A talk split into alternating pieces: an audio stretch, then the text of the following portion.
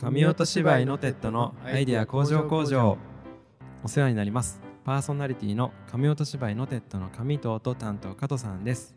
音担当の大塚です。このラジオは紙音芝居ノテッドのメンバーによる会話をしてアイデアを集めそして向上させていくことを目的とした生産拠点風ラジオです。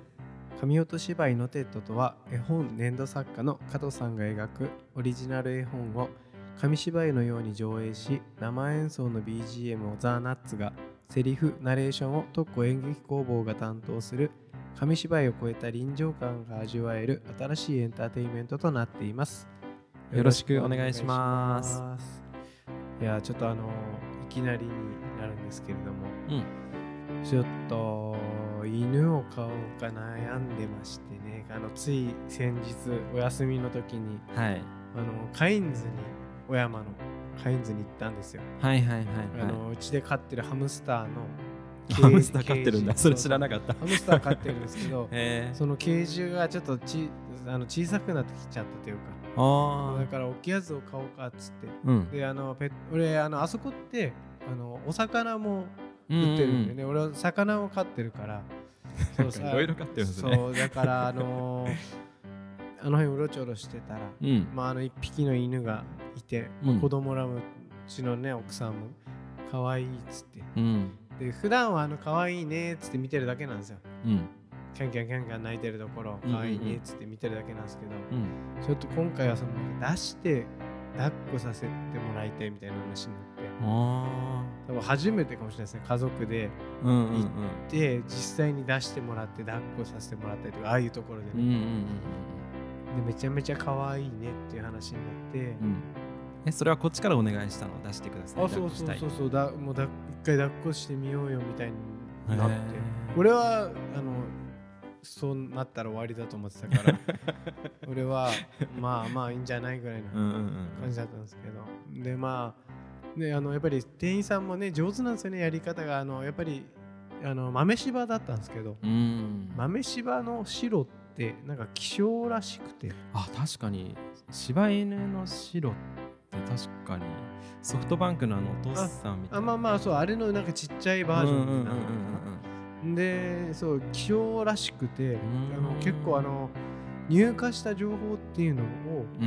うんなん何カイカインズのなんか公式かなんかでなんかやってんすかね。あのやった時点あの告知というかなんか情報をうんやった時点でも要は表に並べる前にうん。もうバックヤードにいる状態で売れちゃうとかっていうレベルらしいです。へで、まあ、そんな状況らしくてすごく人気の、まあ、犬種ーで多分すぐ売れちゃうっつってでちまだちっちゃくて可愛くてしかもなんか、まあ、あの本当かどうかわからないんですけど俺は。あの、うんあの豆柴って結構あのやんちゃな子が多くてうん抱っこしとかなかなかさせてくれない子が多いんだけどうん。この子は本当におとなしくて抱っこもできるんですなんて言われて確かにおとなしかったんですよ。うん。もうね可愛いもう本当に可愛い顔しててでまあもうみんななんかいい可愛いっつって欲しいってなっちゃって。うん。買いますねこれは。でまあそんなこんなですごく悩んまあね、まあ、値段も値段なんであとうん。命だから、あとね朝晩散歩うん。もあるからやっぱりそういうのも大変だしねだからどうしようかなと思って悩んでるんですよ今。豆柴ね。犬ってだから俺本当に最後に買ったのがうん。小学生の頃。ああそうなんだ。うんを最後に犬は飼ってないんですよ。うんでも加藤さんはさ最近というかまあそうね。数年前までうん。うん飼ってたじゃないで3すか、年前なのかなもう。うんそうね。やっぱりあの豆柴ってでもさ成長したらどれぐらいの大きさになるんだろう？えっとね5キロって言ってた大体5キロ？親両親が5キロだから5キロって言うと本当に多分ね猫。猫ぐらいか。ちょっと図図体のでかい猫ぐらいの感覚です。ねうんうんうんうん。多分。まああのーやっぱさうちで飼ってた犬なんかはさうん。あの全盛期はね15キロぐらいあったんだよね、もうででも本当死んじゃう寸前ぐらいの時も、まあ、うん10キロぐらいはあったから、うん。やっぱもうほぼ介護みたいな。うんそうだよね。立ち上がれなくなっちゃったりもう足腰が弱っちゃってさうん。寝たきりみたいになってう、ん。でこうしばらくしたら体位を変えてうん。なんか床ずれとかがさできないようにさうん。そうやったりしてまあなんだろうなあのやっぱ本当責任っていうのがねどうしても伴ってくるし、うん。まあでもやっぱり大塚くんちねお子さんが上の子が5歳とかうん。だっけ、うん。とね上は7歳もうあ8歳か。あとそうなんだ。あでもなんだろう。そういうさ命の尊さというかさ、ううん。んそういうのを、まあ、教えていくじゃないけどなんかこう一緒にねワンちゃんと一緒に成長していく、ううんん。でねいずれ必ずやってきてしまうその死というもの絶対に向き合わなきゃなんないからさ、うん。なんかそういう意味では決してこうマイナスではないと思う。何よりね可愛いっていうのがねすごい癒しにも生活にさ帰ったらあの子が待ってるとかさ、うん。一緒にお出かけもできるとかそういうの考えるとねうん。決してマイナスなとこばっかじゃないと思うけどね。そうなんですよね。あのやっぱりねあのうちは子供2人いるじゃないでうんうすか、ん。もう一人子供作るかって考えるとまあ年齢的にはね別にあの不可能ではないですけどやっぱり今ねあのまあお金もかかるしうん。大変だしうん。でそう考えた時にまあ犬だったらまあまだそこまであの大変じゃないというか子供に比べたらね人間出の出産とか、でまあ要は家族じゃないですか。家族が増える、家族が欲しい増えてほしいっていうちょっと願望に関して言えばないわけじゃないんで、もう一人っつうか、ね、あの家族が増えることは多分楽しいことだと思うからそれがまあそのね一つその犬っていうのでまああの一人分というか増えるのも個人的にちょっといいって思うところもあるしうんあとはやっぱりそうあのね動物飼ってるって、ね、やっぱ大事っていうかうちのこれうちの母親が言ってたんですけど、ううんちの実家って猫飼ってるんですよ、うんうんうん。今もあ今も。生きてるんですけど、うんうんうん。学生時代っていうか高校時代かうん。なあの本当になんか反抗期じゃないですけどうん。結構よ要はなんか外で遊ぶ方が楽しくなっちゃってというか、うんほとんど家にあんまり帰らなかったりとかうん。あとはやっぱりねあの父親とやっぱり仲が悪かった時期っていうのがあってうん。でやっぱりそういう中でもなんかなんとかこう会話とかがなくならなかったのがやっぱそのうちの猫ペットがいたからっていうところが結構あると思うってうちの母親が前言ってる言ってたのを結構覚えててなんかその要は家族のその共通の話題になるんすよね多分動物って。あーわかるな。それはわかるな。うんうん。だからなんかそういう意味でもなんか一つその家族をこうつなぐなんかな、うん。うん要素としてやっぱり動物犬猫があの家にいるとやっぱ違うのかなって。うんなんかさ人間っていうまあ要は俺らっていうのはさ、外の世界が分かるというかさ、うん。どんどん自らの意思でうん、うんいろんなところに出かけられるし、うん。まあいろんなこうまあ要はなんか社会性というかさ、うん。いろんな関わりしがらみができていくんだけど、うん。飼っているそのワンちゃんとか猫ちゃんっていうのはう、んもうその家族しか知らないわけだよね、うん。だってねペットの猫ちゃんってそんな放し飼いにしない限りは基本的に自宅にずっといるわけで、うん。そうですよね。うん。そうなるとさその猫ちゃんたちにとってはさうん。俺らが全てうん。世界の全てうん。この家とこの人たちお世話してくれるこの人たちが全てってな,、るからさ。うん。もちろんいろんなことし人間側はさうんその猫ちゃんたちにねいろんなことしてあげなきゃいけないしっていうので誰が餌やったとか 誰がトイレの砂を取ったとかさまあ絶対会話はねそこで生まれるだろうし体調がねうん。悪くなったって言ったらね誰かが動物病院連れて行かなきゃいけないしさ、うん。そうね家族をつなぎ止める、うんなんかそういう役割も担ってるよね。ねだから、うんうん、と家族と仲が悪いというかそういう時期ってまあ、ね、結構まああると思うんですよ。まあ、けんそれが健全だよね、なんかね普通だよね。そういう時にあのペットとも仲が悪くなるなんてないじゃなないいですか。ねないね。うんうんねだけど多分ペットはあの自分とも仲悪くならないし家族とも仲が悪くならないだからやっぱりそこが一つそのつながってるとかっていうのは確かに言ってる通りなんかなって思うことが不思議な存在だよね。そう、うん。だからまあそれそういうねあの飼うメリット動物を飼うメリットっていうのは、本当にたくさんいろいろあるっていうのは、まあ、理解はしてるんですけど。うんうん。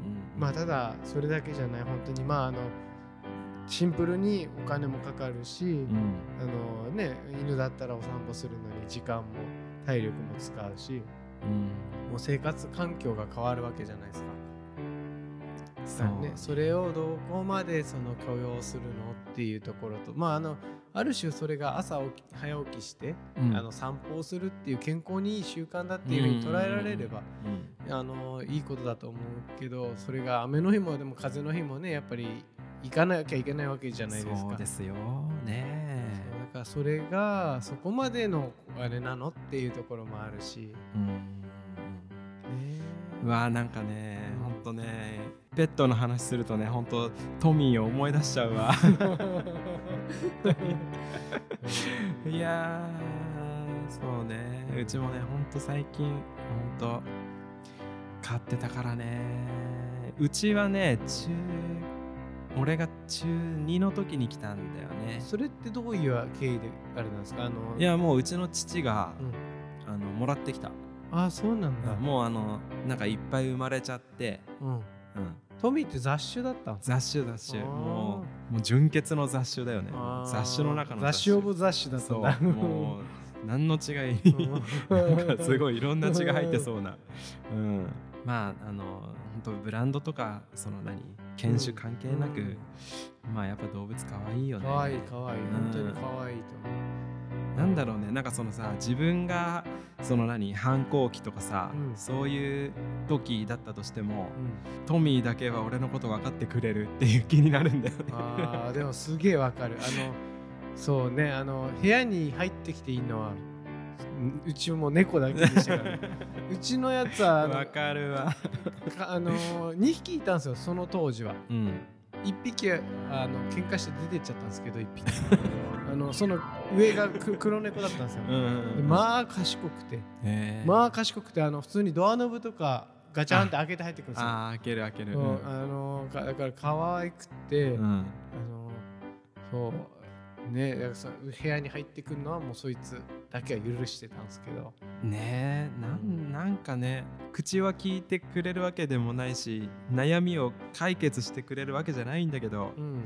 なんかねあの目を見てるとさなんかね。うん分かってくれる気がするんだよ。自分の抱えてる悩みとかをさ。うんまあそうっすね。うん何なんだろうななんか落ち着くというかさ、うんわかるわかる。なんだろうね何も解決してないんだけどね。お前はいいよなあってね。ぼやいちゃうんだよね、うんほんと受験、受験生の時とかさ別に大した勉強もしてないんだけどさあートミーいいなとかさ、トミーになりたいとかさ。絶対言うっすよね それね、うん、絶対言う、うん。すごい言ったよ。えー、なんかあの最初何魚も飼ってるとかハムスターとかって言ってたけどさ、うん。あなんかもともとそういう動物飼うのは好きなんだね。俺はああでもそうですね。生き物を飼うのはえハムスターを飼ったのはなんで？あ俺ハムスターはね初めて飼ったんですよ人生で。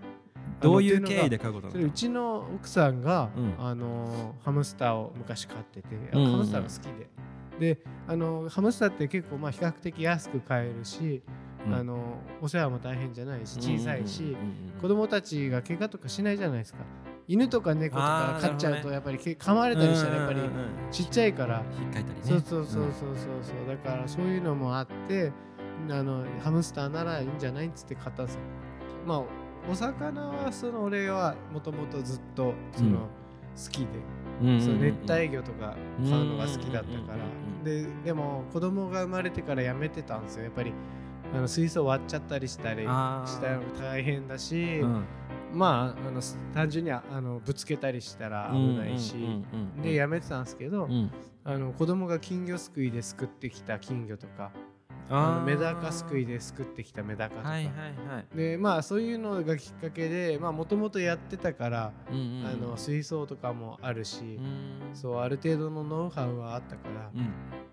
そうお魚は結構本腰入れてちょっとまたやりたくなっちゃってえじゃあ金魚とメダカがいるって今金魚とメダカとドジョウとエビがいるっす水槽。えじゃあ結構でっかい水槽なの？いやそんなでかくないっすよ。あの普通の60センチの規格水槽ってやつなんで、そんなでかくはないっす。でもなんかでも魚とかって水槽を洗うの大変なんじゃないの？いやそんなことないです。だからエビとか入れとけば苔とかは食ってくれるしあなるほどなるほあるど程度そのメ,、まあ、メンテナンスフリーとまではいかないですけどうん。そういう手を加えないで。でもねあのなるべくちょっと変えてあげるよううんうんに、うん。まあ、病気になったりしちゃうから、うんうん水替えはするようにはしてますけど、うん。そうですね。ちなみにうん。あの土壌を買ってきた時にうん。もともと金魚すくいで作ってきた金魚で2匹いたんですよ。うん。で1匹死んじゃったんですよ、うんうんでそれが上のあの2匹拾ってあの取ってきた時に上の子がな名前1匹につけてうん。もう1匹の子にも下の子が名前つけたんですよ。うん。だけど1匹死んじゃって下の子が名前つけた方が。うん。で土壌を新しく買ってきてうん。じゃあ土壌の名前あの下の子がにまあねつけていいよって言ったらうん。ハローキティちゃんっていう名前つけたんですよ。うちの土壌の名前はハローキティちゃんっていう名前なんですよ。なんかいろいろと突っ込みどころが。ハローキティちゃんっていう土壌がいるんですようちに。あそう。うんどなんかどどの辺にインスピレーションを得いてやわかんない。その名前をつけたキティちゃんとかだったらまだ呼びやすいんですけどハローキティちゃんっていう。フルネーム。うんフルネームルネームリボンとかが見えたのかな、うんね。まあでもそのねまあい犬猫だけに限らずね動物まあ生き物。うん。飼うのって、うん、いいっすよね。まあ優しい子に育つんじゃないんですか？どうなんでしょうね、うん。でもなんかどうなんでしょうね。まあ間違いなく教育上はいいことしかないですよね、まあそうだよね。うん悪いこと百害悪いことないよね。うん、悪いことって何もないと思うんですけど、まあ、あの怪我とかのリスクやっぱりうんうんうん。大型犬とか飼っちゃってやっぱりねいきなり、まあ、動物だからね噛んじゃったりとかっていうのもたやっぱあるじゃないですか。ゼロじゃないですけど。そうそう。本当に仲良くできてあの一緒に生活してる上でそういう怪我とかがなければ、とってもいいこうパートナーというか、うん。になるんじゃないかなって思うんですけどね。ほんとそれで言うとあの俺はねその中学3年の、まあ、野球やっててさうん。あの前の日に監督に、うん。明日の試合はまあ大輔お前試合出るからなみたいなこと言われて、まあ家に帰ってうん「ああ明日試合出るってよやったぜトミー」みたいなこと言ってお手したらなんか餌と勘違いしたのか、俺の人差し指をなんか噛んじゃって、うん。さーっとこううん。あの俺手引いちゃったんだよね、うん。その時に牙がうん。普通に人差し指バーってうん。引っかかっちゃってうん。もうすんごい流血。マジで？でうん。あの翌日監督にちょっと怪我し犬犬に噛まれてって人差し指すごい包帯ぐるぐる巻きでいったらめちゃくちゃ怒られてお前もやる気なんのかみたいな感じになっちゃって。そうそうそう。なんかねそんな思い出もあるいやいんだけど。るよなでもな。俺の野球部中学校の時の部活でもいたっすもんキャッチャーやってるやつで、あの隣の隣の同級生の女の子のうちにボボールが入っちゃってうん。取ろうとしてしたら噛まれて 指指噛まれて、ねうん、試合出れなかったやついたもんだって、とかね。まあまあそういうのもあるけどでもまあそんなのはね全然さうん。それそういうデメリットを上回るぐらいやっぱり教育面っていうかさ、うん、子供たちにこう命の本当にさっきも言ったかもしれないけど尊さとか教える意味でも、うん、飼うのはね素晴らしいことだと思いますよ。うん。まあそうですよね。その要は、まあ、まあメンタルケア的な意味合いもでかいですしね、うん。だからそれこそさっきも言ってた通り、まあ人生若い頃って情緒不安定じゃないけど、うん。いろいろとなんか新しい壁ばっかりだから、いや本当だよね。思い悩む機会って多いじゃないですか、うん。でもそういう節目節目の時にやっぱり動物がいたっていう記憶が、うん。あのありますよね。なんか飼ってると。あるある。ねあのその節目節目にやっぱいたなっていう記憶がやっぱあるからある。やっぱそれ相応のなんかあれはあるんじゃないかなと思いますよね。うん。そうですか。まあじゃあぜひちょっと続報のお待ちしたってうん。ねこれでねなんか全然違うなんうか、ん。何チワワとか飼い始めたら俺笑っちゃうかもしれないけど、うん多分 豆柴って言ってたのに。えなんならね猫飼うまであるからね俺あのその前に実はあのクーリクってあるじゃないですか。あるあるある。あそこのあのペットショップに行った時にあのベンガルっていう猫がいたんですよ。おーかっこいい。そうあのうん。ちょっとヒョウ柄みたいな。でちっちゃくてすんごい可愛くて。うん。値段も確かね8万ぐらいだったんですよ。あもう全然安くて。いやいいじゃんっつってこれ買買いたいなと思って見てて。ねただね猫はあの家痛むかななんつって。うん。言ってたんですけど逆にその犬を見たことであなんか家族が増えたらいいななんて思って。うん。今ちょっと一人で家族には内緒で ベンガルもありだなって思いながら。でも猫猫飼っちゃうと魚たちちょっと心配じゃない？そんなことない？いやーどうなの？うちはだあでもうちは結局俺も自室で飼ってたですからね熱帯魚とかやってた頃は、うんうんうんなんだろうね。ある日ねいなくなってて、加えてたりしたらねちょっとね。笑っちゃうかもしれない。まあぜひぜひちょっとじゃあうん。ね、大塚くんちの動物のお話をね、そうですね。まあもうもすうんあの買うことになったらちょっとまあラジオの方でも。名前公募しようかああもし買ったら。勝ったら。うん。ハローキティちゃん以外のケロケロケロッピちゃんとかね、うんミッキーマウスとか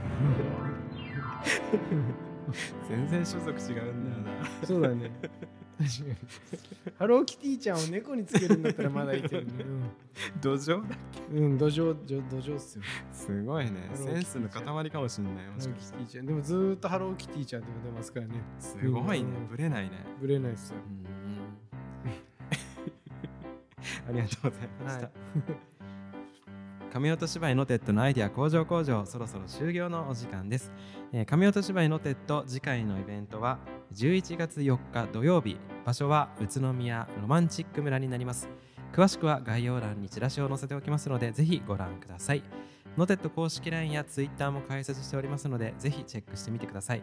また番組のフォローやいいねなどもよろしくお願いいたします。番組へのメールなどもお待ちしております。概要欄の一番下メールアドレスがありますのでラジオネームと一緒にお送りください。紙音芝居ノテッドのアイデア向上工場は毎週月曜日と木曜日の夕方6時に公開しています。それでは本日はこの曲でお疲れ様でした。ザ・ナッツでアネモネ。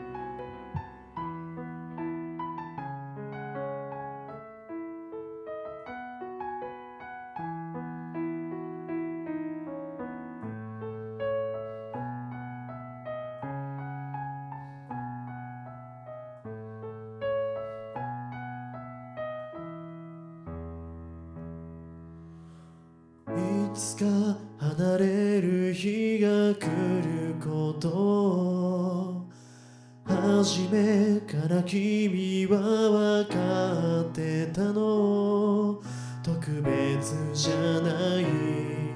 普通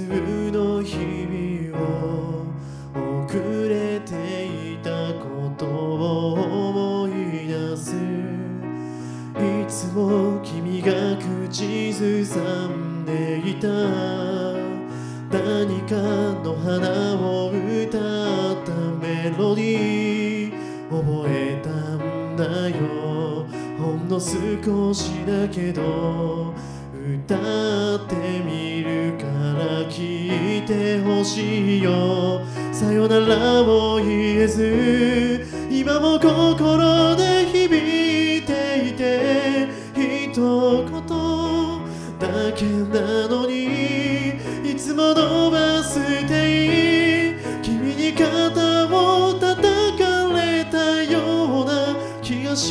さ振り向いてみてしまう。